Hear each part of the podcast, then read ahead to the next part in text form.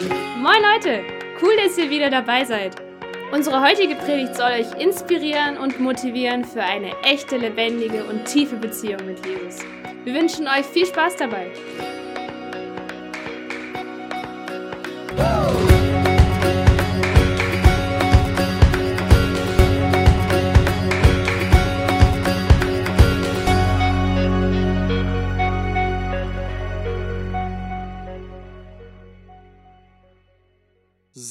Wir schauen uns heute Teil 2 an. Bevor wir uns Teil 2 angucken, habe ich eine kleine Zusammenfassung mitgebracht, einfach für Teil 1, für die Leute, die es nicht genau wissen. Ähm, zuallererst aber, wieder was Hosea 2, Vers 16 sagt, das wünsche ich mir total. Da sagt er, ich will sie in die Wüste führen, Gott sagt das, und dort zu ihrem Herzen sprechen. Und ich möchte nochmal, dass hier eine Wüste ist. Es ist sehr unpassend tatsächlich zu so einem Weihnachtsthema. Ich kenne ja schon das Thema und es ist schon hart. Ähm, aber das ist doch cool, ein bisschen Schwarzbrot und danach machen wir Schokopudding. Das ist immer ganz gut, ein guter Mix. Ich bin mal gespannt, wie Gott das heute rüberbringt. Ich möchte mich einfach gebrauchen lassen und ich hoffe, dass einfach der Heilige Geist durch mich spricht und ich bitte einfach, dass er zu euren Herzen spricht, dass er Erkenntnis schenkt und heute geht es echt zur Sache. Ich versuche es auch kurz zu halten. Ähm, ja, kurze Wiederholung von Teil 1. Rückblick. Wir haben uns erstmal Sprüche 4, Vers 23 angeschaut. Mehr als alles andere behüte dein Herz, denn von ihm geht das Leben aus. Und da haben wir ein, ein Prinzip gehört, dass wir von innen nach außen leben. Das Problem ist aber, wie sollen wir denn wirklich so ein Leben, was sich Gott vorstellt, von innen nach außen leben, weil jeder kennt sein Inneres und weiß, da ist oft Kampf. Das ist einfach, hey, ich tue das, was Paulus auch selber gesagt hat, ich tue das, was ich nicht will, tue aber das, nein, lol. Ich tue das, was ich nicht will und das, was ich tun will, tue ich nicht. Ja, moin, schwieriger Satz. Ähm, und dazu haben wir uns dann diese Frage angeschaut, was ist dieses in mir, was gegen Gott rebelliert und wo kommt es her?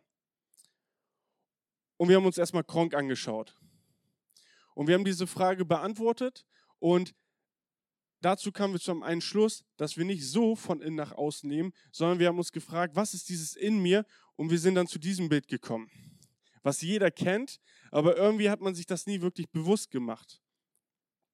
Und die Bibel sagt, wir sind ein Tempel Gottes und wir haben uns einen Tempel angeschaut, der links mit einem Vorhof ist, in der Mitte der Tempel und rechts dieses kleine Kästchen war dann ähm, das, der Offenheit von ähm, Gott selbst. Und wir haben es einfach mit, äh, mit unserer Körper, Seele, Geist verbunden gehabt. Und so sehen wir im Inneren dann einfach aus, nicht mehr von innen nach außen, sondern wir haben uns das Innere angeschaut. Und in uns ist der Geist Gottes, der Jesus von den Toten auferweckt hat, lebt in euch, sagt Römer 8, Vers 11. Aber in uns wir bestehen auch aus Körper und Römer 6, Vers 12 sagt, achtet darauf, dass euer vergänglicher Körper nicht von der Sünde beherrscht wird und ihr sein Begieren nicht nachgebt. Das heißt, wir leben in uns, haben wir die Sünde, sagt die Bibel, die von dem Körper kommt mit dem Begieren, aber gleichzeitig, wenn wir einfach uns für Gott entscheiden, lebt auch Gottes Geist, der Heilige Geist in uns und deswegen merken wir den Kampf. Deswegen merken wir, merken wir einfach den Kampf und es ist schwierig und das haben wir uns genauer angeschaut was uns einfach als eine Unterstützung ist, einfach dann nicht zu sagen, hey, ich habe gerade den Fehler gemacht, sondern hey, das, was in mir ist, die Sünde macht diesen Fehler. Dazu kann man den Römerbrief nochmal 4 bis 8 ähm, mal durchlesen. Da wird alles nochmal genauer erklärt. Ist auf jeden Fall richtig gut und hilfreich und hilft mir auch im Alltag sehr zu unterscheiden. Wir haben diese Frage dann damit geklärt, was ist dieses in mir, was gegen Gott rebelliert und wo kommt es her? Und jetzt sind wir bei Teil 2. Deine Veränderung beginnt jetzt, steht da. Und ich will nicht lange schnacken, Kopf im Nacken, dann beginnen wir mal Attacke. Ich beginne nochmal mit Matthäus 7, Vers 22 bis 23. Und stellt euch das wirklich vor, am Tag des Gerichts werden viele zu mir sagen, die, weißt du, das sind dann die Leute, die sind dann vom Gericht oder vom Tor und denken eigentlich, hey, ich komme jetzt in den, in den Himmel rein. Sie sagen dann aber, aber Herr, wir haben doch in deinem Auftrag prophetisch geredet. Herr, wir haben doch in deinem Namen Dämonen ausgetrieben und viele Wunder vollbracht. Aber ich werde ihnen entgegnen, Jesus, ich habe euch nie gekannt. Ihr habt meine Gebote mit Füßen getreten und darum geht es mir, geht mir aus den Augen. Und es ist einfach so hart, dass sowas passiert. Und ich wünsche es mir nicht und ich wünsche es auch nicht für euch, dass wir einfach dahin sagen, ja, wir haben doch gemacht, aber in Wirklichkeit sah es nur von außen immer so aus, aber innerlich haben wir Gott wirklich gar nicht gekannt. Jesus hat uns nicht gekannt und er sagt es und ich habe mich gefragt, warum? Warum sagt er zu uns oder zu den Leuten da, obwohl sie so viel getan haben, ich habe euch nie gekannt. Geht mir aus den Augen. Jesaja 5, Vers 13 gibt uns einen Hinweis drauf. Darum wandert mein Volk in die Gefangenschaft aus Mangel an Erkenntnis. Warum, kennen, warum kennt er uns nicht? Weil wir ihn nicht erkannt haben. Weil wir einen Mangel haben an Erkenntnis. Und die Frage ist, was bedeutet Erkenntnis? Und es kommt aus dem Alten Testament, das wurde in Hebräisch geschrieben und das Wort dafür ist Yada. Und Yada beschreibt nicht nur Kopfwissen, weil ich glaube, die Leute, die das getan haben, hatten Kopfwissen. Das, damit meine ich, die kannten die Schriften und haben dann auch so gehandelt und alles gut gewesen. Aber dieses Jada, dieses Erkenntnis beschreibt nicht nur Kopfwissen, sondern beschreibt einen Ausdruck eines persönlichen, emotionalen und vertraulichen Kennenlernen von Menschen. Also es ist noch viel intimer eine Beziehung als nur, ja, ich weiß, wer ungefähr Gott ist, sondern es geht einfach um eine Beziehung, die man hat. Nebenbei wird Jada auch für einen sexuellen Sprachgebrauch selber auch benutzt. Das heißt, das lesen wir zum Beispiel am Anfang, Adam erkannte Eva. Also sie hatten Liebe gemacht. Ähm, das heißt, ja, da ist nicht nur dieses Kopfwissen, sondern ja, da zeigt uns, Gott will nicht, dass wir was über ihn wissen. Gott will eine intime Liebesbeziehung mit uns haben. Das ist ganz wichtig. Er will eine intime Beziehung mit dir haben und auch mit mir. Und das Problem, was die Leute dort, wie gesagt, hatten, sie hatten das Kopfwissen, aber sie hatten keine intime Beziehung. Das war das Problem. Deswegen hat Jesus gesagt, Leute, ich kenne euch nicht. Wir haben keine Beziehung miteinander. Geht mir aus den Augen und ich will nicht wissen, wo sie dann landen. Die Frage, die ich uns dann heute mitgebracht habe, ist, wie bekomme ich eine intime Beziehung mit Gott? Und vielleicht denkst du, ja, ich habe die schon. Und wenn es so ist, freue ich mich so und gebe dir richtig einen Daumen hoch. Aber ich glaube manchmal, und das kann ich auch von mir auch selber sagen, manchmal habe ich doch schon gedacht gehabt, bevor ich einfach diese Erkenntnis auch selber ähm, entdeckt habe, habe ich auch gemerkt gehabt, eigentlich habe ich doch Herr gesagt. Eigentlich habe ich doch Sachen für Gott gemacht und trotzdem hat er das nicht gesagt. Aber wenn du eine intime Beziehung hast, ist es gut.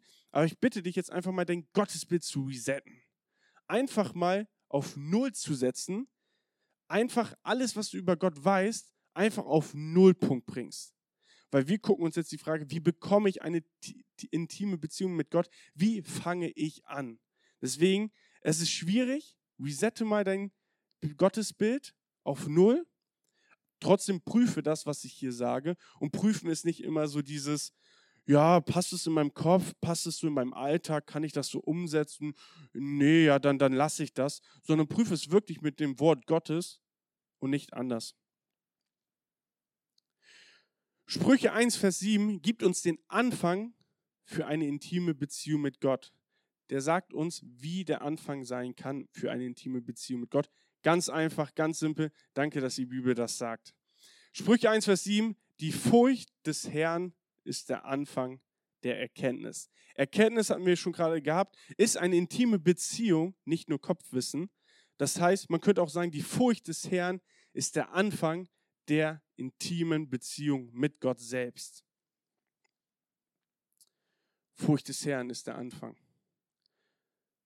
Wie bekomme ich eine intime Beziehung mit Gott? Durch die Furcht, sagt die Bibel. Und ich weiß nicht, wie du Furcht denkst, aber Furcht hat auf jeden Fall ein Element der Angst in sich. Eine Angst zu haben. Und da ist jetzt die Frage, sollen wir überhaupt Angst vor Gott haben? Und da gucken wir uns einfach an, was die Bibel sagt. Also wenn du dir die Bibelperson anschaust, die Leute hatten Angst. Die hatten auch, das hebräische Wort wäre auch Jira. Ähm, das ist einfach eine Angst. Im Neuen Testament ist es Phobos, das ist griechisch dann, panische Angst. Und da hat man schon oft gemerkt, okay, die Leute hatten schon irgendwo Angst vor Gott gehabt. Am besten ist wieder Adam und Eva. Die hatten, die fürchteten Gott. Warum? Hey, du kannst von allem essen, aber nicht von diesem Baum, sonst bist du tot. Ähm, der Schöpfer sagt dir, sonst bist du tot. Ähm, und das ist schon erstmal richtig schwierig. Was sagt Jesus selber in Matthäus 10, Vers 28? Und fürchtet euch nicht vor denen, die den Leib töten, die Seele aber nicht tö äh, zu töten vermögen. Das wären Menschen. Fürchtet euch viel mehr denen, den, also Gott, der Seele und Leib verderben kann in der Hölle. Das heißt, fürchtet euch, weil Gott kann nicht nur dein Leib töten, sondern auch dein, deine Seele verderben. Und das ist schon echt krass. Und ich wollte dich einfach heute mal fragen, wie sieht dein Gottesbild aus? Fürchtest du dich vor Gott? Oder eher, ja, Gott ist ein lieber Gott. Er ist ein liebender Gott, er hat mich auch lieb und er vergibt mir so alles, wenn ich Fehler mache. Ähm, oder hast du einfach dieses Bild? Und ich will dir einfach ganz klar sagen, nur weil Gott Liebe ist, bedeutet es noch lange nicht, dass du einfach das tun kannst, was du möchtest. Dass du einfach das tun darfst, was du willst. Weil, ganz kurzer ähm, Einbruch, im ersten Johannesbrief steht, es gibt nur zwei Möglichkeiten. Du bist ein Kind des Teufels oder Kind Gottes. So einfach sagt Johannes das selber. Das heißt, du wirst, kannst zwischen zwei Herrschaften unterscheiden, einer Kyrios-Herrschaft. Die erste ist der Sünde. Und wenn du einfach frei bist von der Sünde, was die Bibel selber sagt in verschiedenen Stellen, dann ist Jesus dein Herr. Deswegen reden wir nicht und singen wir nicht nur, Jesus ist unser Retter, sondern er ist auch unser Herr. Warum? Weil, er, weil wir unter seiner Herrschaft sind. Wir sind Diener Gottes. Und wir wollen aber frei sein und das ist dieses Komische. Wenn wir unter der Herrschaft der Sünde selber sind, dann darfst du ja machen, was du willst. Dann fühlst du dich frei, aber die Bibel sagt selber, du bist nicht frei. Du bist ein Kind des Teufels, du bist unter der Herrschaft der Sünde. Klingt erstmal hart, ist vielleicht ganz komisch, ähm, aber wir gucken uns weiter an, was die Bibel einfach dazu sagt. Die Furcht des Herrn ist der erste Schritt, der Anfang, die erste Stufe in eine intime Beziehung mit Gott. Und ich will einfach betonen, es ist der Anfang und nicht das ganze Leben oder auch das Ende. Denn wenn wir zum Beispiel in 1. Johannes 4, Vers 18 lesen, sehen wir, was das Ende bedeutet. Furcht ist nicht in der Liebe, sondern die vollkommene Liebe treibt die Furcht aus. Denn die Furcht hat mit Strafe zu tun. Wer sich nun fürchtet, ist nicht vollkommen geworden in der Liebe. Wenn du vollkommen von Gott erfüllt bist mit seiner Liebe, dann musst du auch keine Furcht haben. Wieso? Ja, weil du eh nicht mehr sündigst. Aber deswegen ist es der Anfang und deswegen ist es nicht nur ein Ende. Wenn du nur deine Beziehung mit Gott nur aus Angst besteht, dann ist irgendwas nicht richtig. Dann musst du vielleicht mal tatsächlich die Bibel mehr aufschlagen und gucken, was Gott noch ist. Weil Gott ist nicht nur mächtig, er ist nicht nur der Schöpfer, sondern er ist auch Liebe. Aber das Zwischending ist manchmal einfach nur, Gott ist gerecht. Das heißt, Gott ist Liebe, aber gleichzeitig hat er eine Bestrafung für Sünde, weil es einfach in seiner Natur liegt. Das heißt, Anfang ist die Furcht des Herrn, aber sollte nicht dauerhaft bestehen, sondern das Ende ist später diese vollkommene Liebe, worin wir selber reinwachsen. Deswegen fängt Bekehrung nicht immer mit Jesus an. Deswegen fängt auch die Bibel nicht mit Jesus an. Eine Bekehrung, im anderen Worten, ist einfach eine Umkehr, zu sagen, es gibt einen Gott, es gibt jemand, der Gericht ausüben wird und wird die Sünder bestrafen. Ich kehre mich um und bekenne ihm meine Sünden. Warum solltest du es denn sonst tun? Aber das ist der erste Schritt, der wichtigste Schritt für Erkenntnis, um in eine tiefe Beziehung mit Gott zu kommen. Weil du sagst, hey Gott, ich bekenne meine ganze Schuld vor dir und dann gehst du weiter auf ihn zu. Du lernst ihn kennen und lernst ihn nicht nur als ein, ein in einer Furcht kennen, sondern du lernst ihn auch dann kennen in einer Liebe, in einer Freude, was Gott selber auch ist. Aber es fängt nicht mit Jesus an. Es kommt nicht einfach an, ja, ähm, hier, nimm Jesus an und dann ist alles gut, dann kommst du in den Himmel. Fertig. Nein. Ähm, es stimmt schon, aber das Gesetz verweist auf Jesus selber. Und es ist ganz wichtig, dieses Bewusstsein, dieser Anfang, hey, ich bin ein Sünder und ich brauche Jesus. Jesus ist nicht einfach so ein, ja, kann ich mal kurz annehmen und danach bin ich im Himmel und danach kann ich einfach so weiterleben, wie ich will. Gott ist ein liebender Gott, er vergibt mir einfach und ich muss nichts mehr ändern, ich muss nichts tun. Ähm, das ist Halbwahrheiten und ich glaube manchmal, dass auch am Anfang in Matthäus die Leute so dachten. Deswegen haben sie einfach weitergemacht und wundern sich auf einmal, dass Jesus sie nicht kennt. Wir müssen wissen, wer Gott ganz ist, nicht nur halb. Was bedeutet aber die Furcht des Herrn? Praktisch. Und zum Glück sagt die Bibel das auch, ähm, Gott sei Dank, in Sprüche 8, Vers 13. Die Furcht des Herrn bedeutet, das Böse zu hassen. Das ist der Anfang in, äh, für eine intime Beziehung mit Gott. Der Anfang ist es, das Böse zu hassen für eine intime Beziehung mit Gott.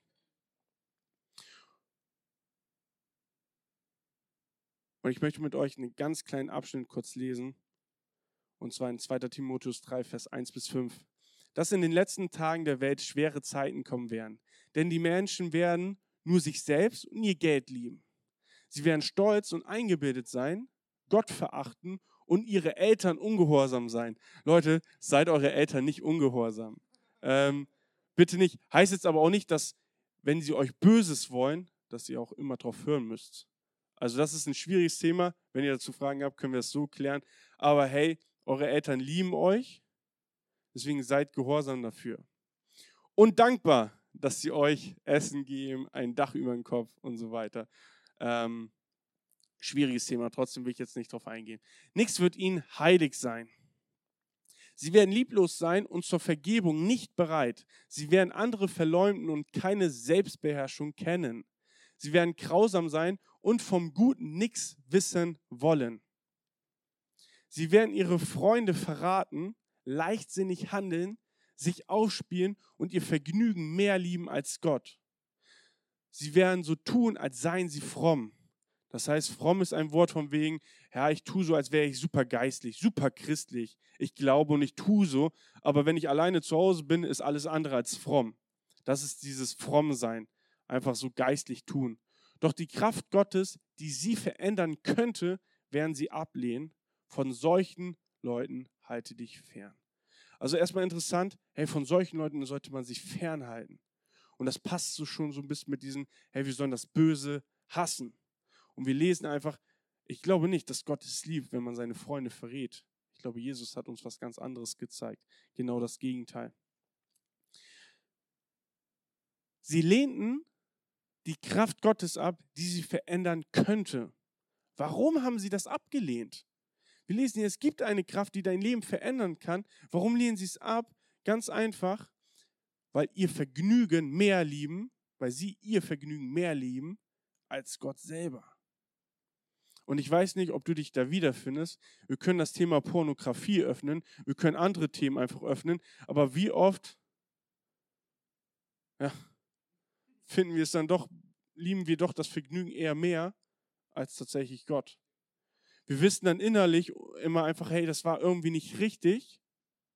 Und wir wissen, hey, es ist nicht gut. Und der Geist Gottes in uns sagt uns das dann. Sie lieben das Vergnügen mehr als Gott. Und die Frage ist, wie sieht es bei dir aus? Muss nicht nur Pornografie sein, kann auch was komplett anderes sein. Liebst du das Vergnügen mehr? Liebst du es, mehr Eigengeld zu verdienen, dich hier in der Welt irgendwie hochzuhalten, damit die Leute einfach von außen denken, hey, du wärst ein geiler Macker. So, denkst du das wirklich? Nichts dagegen, viel Geld zu haben. Aber Gott sollte man mehr lieben. Es geht um eine intime Beziehung und nicht über irgendwas Oberflächliches. Und Furcht des Herrn dient nur zur Trennung vom Bösen. Die Furcht des Herrn bringt nichts in erster Linie, dass du durchgehend Angst vor Gott hast. Sie dient, weil sie der Anfang ist einer intimen Beziehung, dient sie nur zum Trennung vom Bösen, weil Furcht Gottes bedeutet, das Böse zu hassen. Die Furcht des Herrn dient nur zur Umkehr, weil Gott Böses hasst. Das ist diese Erkenntnis. Deswegen drehst du dich dann um und sagst, Moment, ich habe voll viele Fehler gemacht. Es tut mir leid, Gott. Hey, ich will sie dir einfach bekennen und ich will einfach deinen Weg nachgehen. Ich will dich dann auch weiter kennenlernen.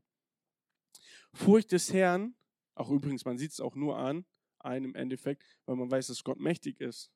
So, weil Gott handelt auf jeden Fall und das sagt Gottes Wort selber dann auch. Ähm, Furcht des Herrn dient zum Zweck, dass du dein Verhalten veränderst. Und deswegen habe ich das, den Predigtitel genannt, beginnt, also deine Veränderung beginnt jetzt, weil du anfängst, das Böse zu hassen, was selber Gottes Wort sagt. Und Furcht des Herrn einfach bedeutet, das Böse zu hassen und dient zum Zweck, dass du dein Verhalten änderst, indem du das Böse meidest. Fällt voll schwer, ne? Wie oft in der Schule tun wir so und spielen einfach eine dumme Maske auf. Wir stellen uns eine dumme Maske auf und versuchen einen auf cool zu tun. Wir versuchen irgendwie einen als starker Macker zu machen, als einer, der irgendwie angibt und prahlt mit irgendwelchen Sachen, weil er einfach nur dazugehören möchte. Was für ein Blödsinn. Und abends legst du dich hin, bist ganz alleine, keiner von den Freunden hilft dir, wenn du wirklich mal in Not bist. Das ist der totalste Schwachsinn und die totalste Lüge, eine dumme Maske aufzusetzen. Und das ist einfach wichtig, dass wir einfach sagen, hey, wir wollen hierher kommen und einfach unsere Masken wegreißen und nicht so tun, als ob. Das ist so ein Blödsinn, ist das. Und das, das, ist, das ist so Schwachsinn, das hilft uns echt nicht weiter. Das macht mich so sauer, weil ich das selber ja auch gemacht habe. Und ich weiß ganz genau, wie sich das anfühlt. Und oft macht man das doch immer noch irgendwie. Also das ist so doof, weil oberflächlich bringt nichts. Jesus guckt nicht auf dein oberflächliches Aussehen, sondern er guckt in dein Herz und guckt, was wirklich dich beschäftigt, was wirklich deine Probleme sind und will dich einfach unterstützen, ermutigen und er liebt dich, so wie du dann bist. Aber wir, hey, wir müssen einen auf stark tun. Wir müssen einfach so tun, als wären wir cool oder sonst was. Wie meide ich das Böse? Wie hasse ich das Böse? Ist die Frage. Wie meide ich das Böse? Galater 5, 16 plus 5, Vers 25. Deshalb lebt so, wie es eurem neuen Leben im Heiligen Geist entspricht. Ein neues Leben bekommst du, wenn du diese umkehrst. Wenn du einsiehst, dass du Fehler machst, wenn du einsiehst, hey, es gibt einen Gott, der mächtig ist, ein Gott, der dich geschaffen hat, um mit dir eine intime Beziehung zu haben. Und wenn du dieses neue Leben hast, dann bitte für den Heiligen Geist, der dann in dein Leben kommt. Dann werdet ihr auch nicht tun, wozu eure sündigen Natur euch drängen. Wenn wir jetzt durch den Heiligen Geist leben, wie meide ich das Böse? Durch den Heiligen Geist zu leben, dann sollten wir auch alle Bereiche, und ich meine alle Bereiche, nicht ich meine das, die Bibel, und das ist super schwer, aber alle Bereiche unseres Lebens von ihm bestimmen lassen und nicht von uns, nicht nur von Freunden, nicht nur irgendwie von Leuten, die wir irgendwie begeistern wollen oder sonst etwas. Das heißt, wie meide ich das Böse, indem ich im Geist wandle, mich vom Heiligen Geist führen lasse und das Ziel ist es, sich verändern zu lassen vom Heiligen Geist. Und es ist konsequent, es ist radikal, aber dauert auch Zeit. Weil du hast Gewohnheiten in deinem Leben seit mehreren Jahren, die kannst du nicht von 0 auf 100 komplett verändern.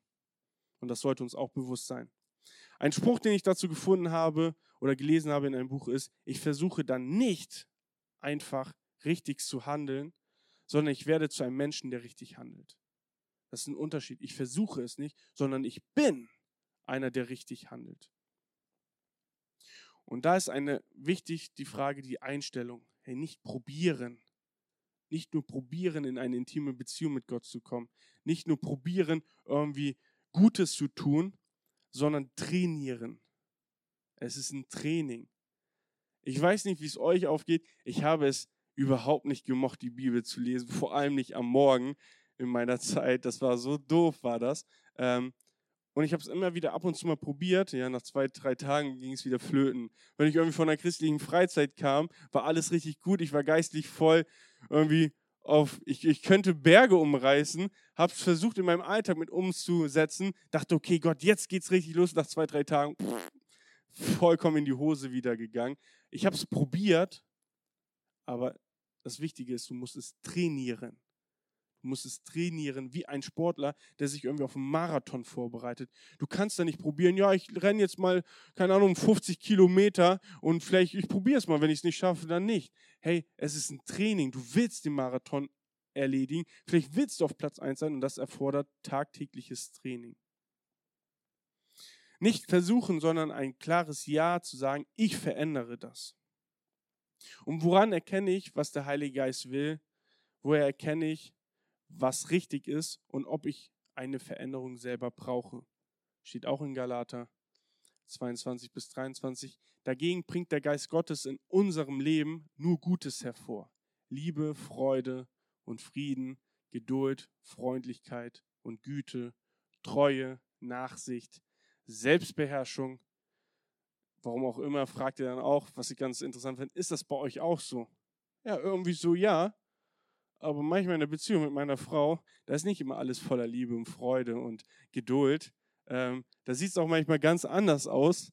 Ähm, und da merke ich aber, hey, da muss ich mich verändern lassen vom Heiligen Geist.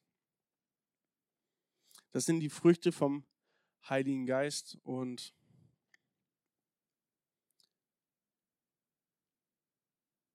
insgesamt, wie bekomme ich eine intime Beziehung mit Gott? Ich bekomme eine intime Beziehung mit Gott, wenn ich anfange, das Böse zu hassen. Anfange, die Furcht des Herrn zu haben. Aber ganz wichtig, was bedeutet es praktisch? Theorie ist immer ganz gut, aber wie sieht es tatsächlich praktisch aus? Und das wird hart. Das ist wirklich eine Entscheidung. Und wie oft habe ich das gehört, aber nie wirklich umgesetzt und habe mich aber irgendwie beschwert, dass ich irgendwie Gott nicht kenne oder ich habe immer so getan, weil ich dann denke, ja, dann gehöre ich irgendwo in der Gemeinde oder sonst was dazu. Was bedeutet es ganz praktisch? Wodurch trainiere ich es, auf den Heiligen Geist zu hören? Erstmal durch Teil 1. Durch Teil 1, durch dieses Bild, was wir gesprochen haben. Hey, nicht du bist der, der sündigt, sondern eine sündliche Natur liegt in dir, die einen Kampf verursacht. Sie will dich einfach ruinieren.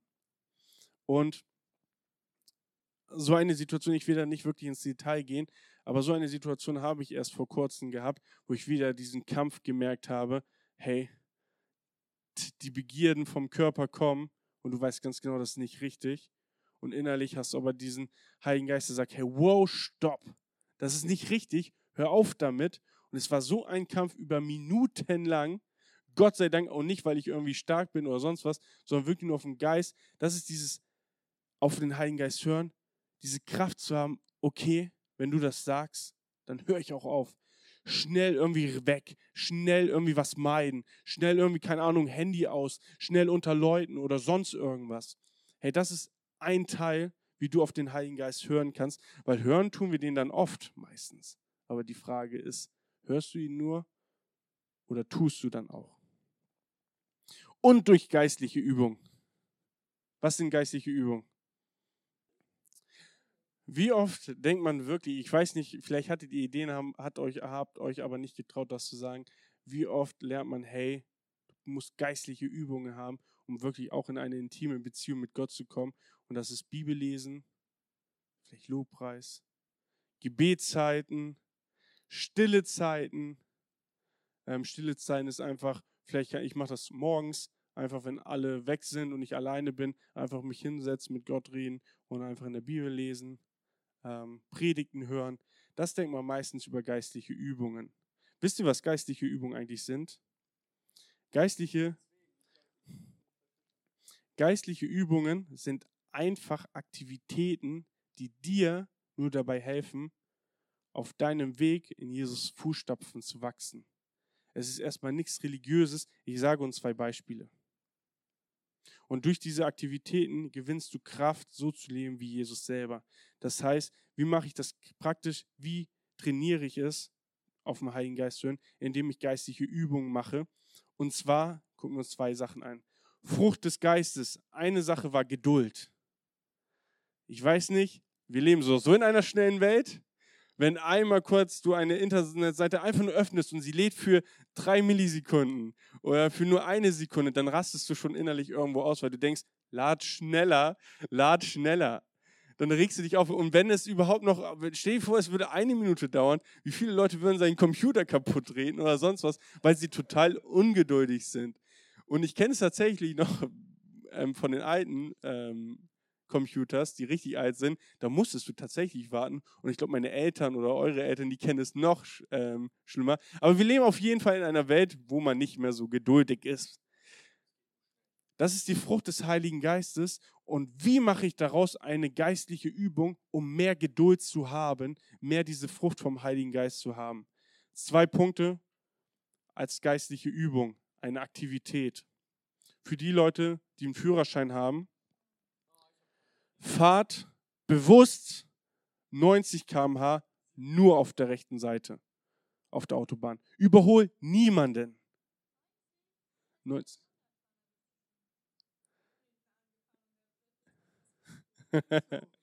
der kann ja links vorbeifahren.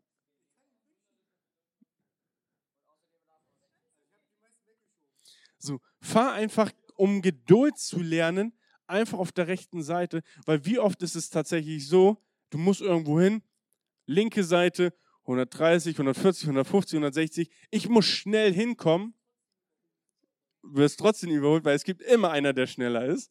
Ähm, aber das lernt, da lernst du nicht Geduld und die Frucht des Geistes ist nicht in dir wenn du total ungeduldig bist. Das ist eine geistliche Übung, einfach mal rechts zu fahren. Lisa und ich, unser Auto da kann momentan, weil da ein Schaden ist, maximal 100 km/h fahren. Lisa und ich in zwei Autos, weil sie musste noch mal zur Werkstatt fahren und ich zu meinen Eltern. Ich nett fahre hinter ihr. Ich hätte auch links einfach schon zu meinen Eltern fahren können. Ich fahre rechts neben ihr. Und ich dachte mir manchmal, Macker, ich habe mir ausgerechnet, ich wäre bestimmt schon seit fünf Minuten da gewesen. Ich dachte so, was mache ich hier auf der rechten Seite und fahre so schnell wie LKWs? Was ist denn hier los? Ich kann doch schneller fahren. Warum tue ich das nicht? Das ist eine geistliche Übung, um Geduld zu lernen. Es ist erstmal nichts Religiöses, sondern es hilft dir dabei, Geduld zu lernen, so zu werden wie Jesus. Weil Jesus hatte viel Geduld, vor allem mit den Menschen. Was wäre noch eine geistliche Übung, um Geduld zu bekommen? Ich weiß nicht, geh jetzt Samstag einkaufen bei Kaufland und stell Edeka und stell dich bewusst in die längste Warteschlange an der Kasse. Und ich setze noch einen oben drauf. Doch ich setze da noch oben einen drauf. Lass noch jemanden vor. Und nicht am besten noch einen mit einem vollen Einkaufswagen. Hm? Die werden es nicht zulassen, dann bestehst du das, sonst gehst du freiwillig aus der Schlange und stellst dich hinten wieder an. Es geht schon.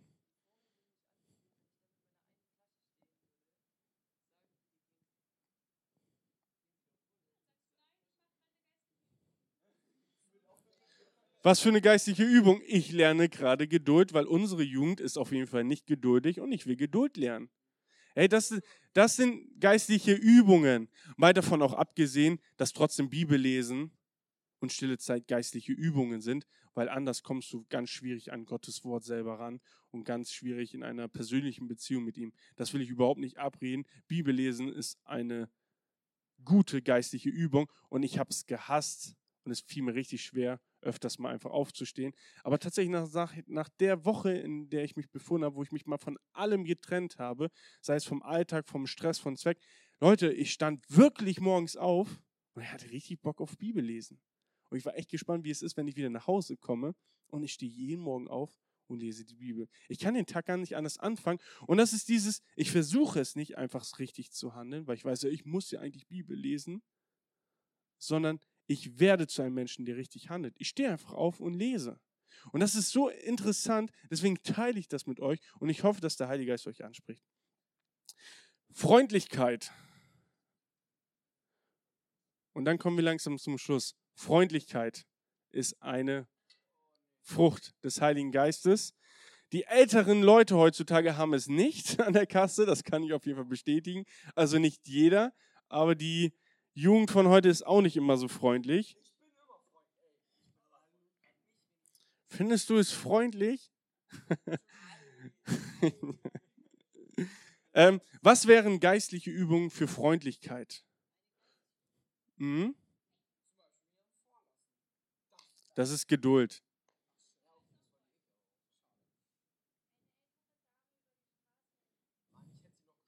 Mhm. Aber macht man nur, wenn man irgendwie Roy Ranger so ein Pfadfinder ist, dann kriegt man wenigstens so ein Ding. Simon?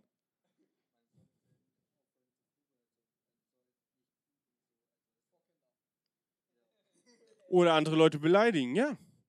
Das wäre eine geistliche Übung und das hat erstmal nichts mit irgendwie Bibellesen zu tun, aber es muss uns bewusst sein, hey, wo fehlt es uns? Wo fehlt uns es an Frucht? Wo fehlt es uns an Geduld, Freundlichkeit? Wodurch sehe ich das und was kann ich dagegen tun? Zwei Sachen, um Freundlichkeit zu lernen. Oder nicht zu lernen. Quatsch. Geistliche Übungen dafür. Erstens, mehr schlafen. Oder, oder eher gesagt für die meisten, früher schlafen gehen. Wenn du nur ein, zwei Stunden, wenn du nur ein, zwei Stunden schläfst, fällt es dir total schwer, freundlich zu sein. Nein. Dann versuch jetzt, versuch jetzt so lange wie möglich wach zu bleiben und dann komme ich mal zu dir, provoziere dich mal ein bisschen und gucke mal, ob du freundlich immer noch zu mir bist.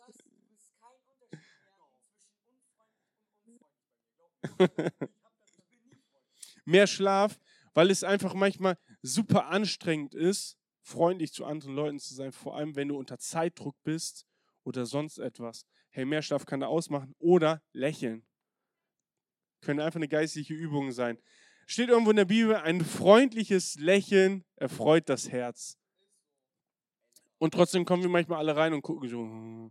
So, man muss jetzt auch nichts aufsetzen oder spielen, aber wisst ihr auf jeden Fall, was ich meine. Und jetzt fordere ich euch noch ein bisschen mehr heraus. Und zwar möchte ich euch jetzt noch mehr praktische Tipps geben und dann bin ich auch am Ende. Ein Buch, und Leute, ich sage es nicht, um mich hier irgendwie gut zu tun. Überhaupt nicht. Aber ich lese wirklich nicht gerne.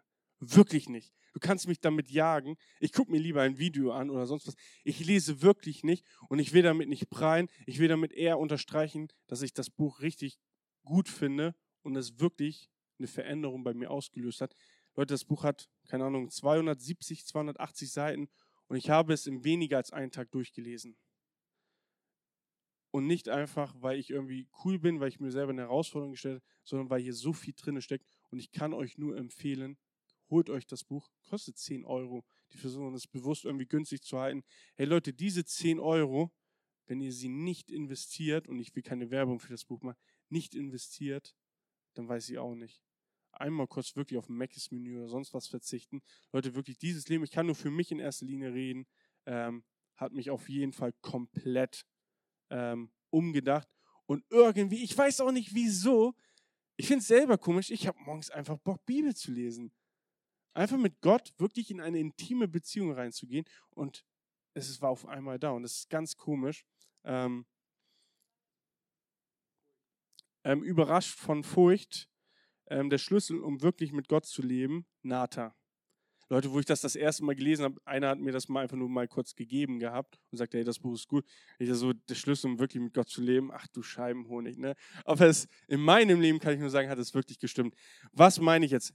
Super praktisch und super einfach zu lesen. Es ist so, als würde er mit dir einfach so auf Bro-Ebene reden.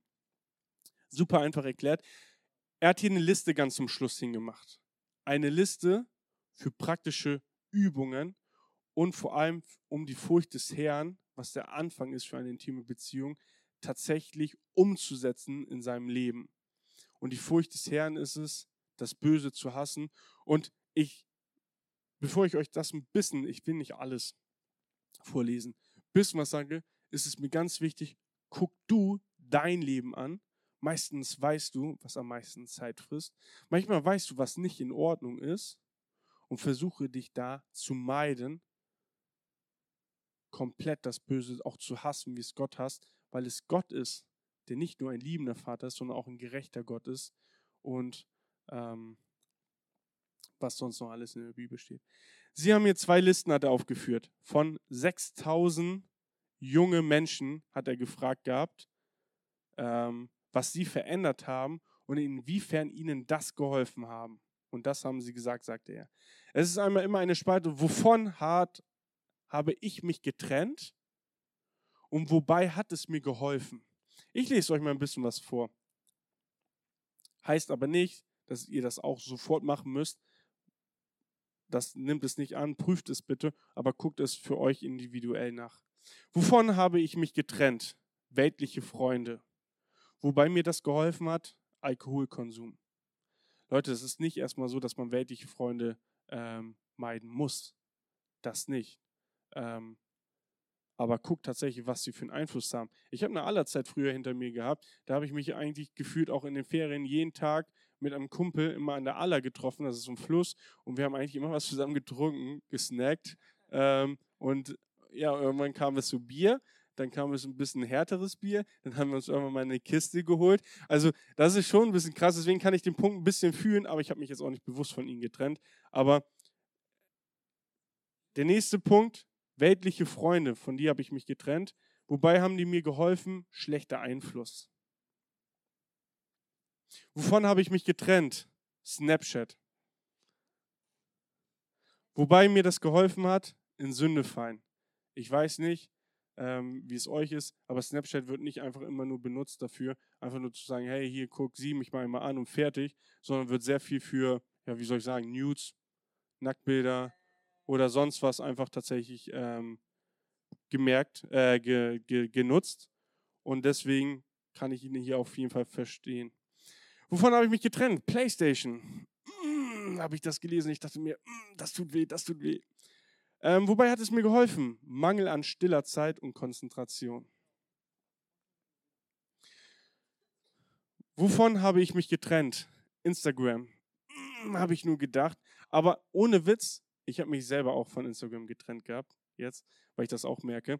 Ähm, einer sagte, wo, wobei hat es mir geholfen? Zeitvergeudung.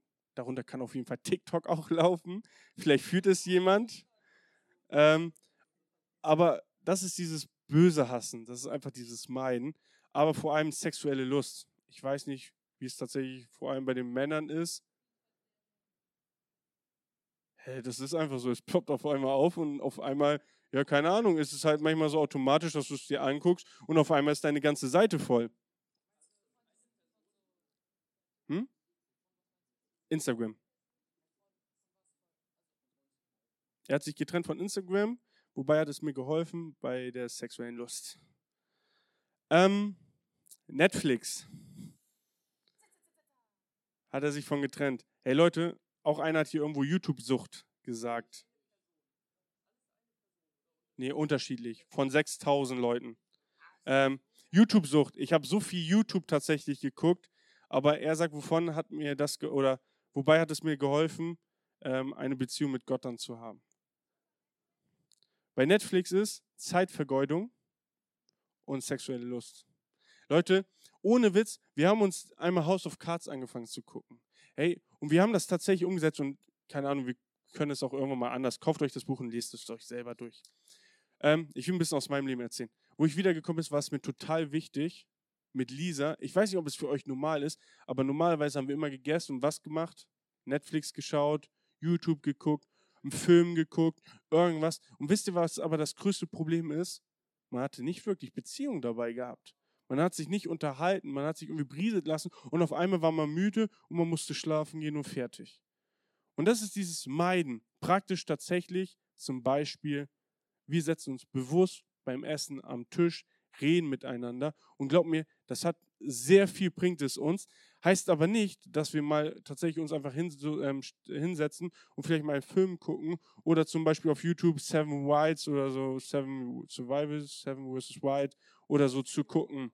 Ähm, aber wir haben es wir aber auch gemerkt bei Netflix tatsächlich. Wir haben uns eine Serie angeguckt, Houses of Cards, was da manchmal für ein Bild dir vermittelt wird von Macht, Geld, dass Ehe einfach offen leben kann, dass du einfach auch in einer Ehe mit Leuten rummachen kannst und sonst was. Und das guckt man sich tatsächlich an oder tatsächlich irgendwie andere Serien, wo dann irgendwie Frauen sehr freizügig irgendwie gezeigt werden oder sonst etwas.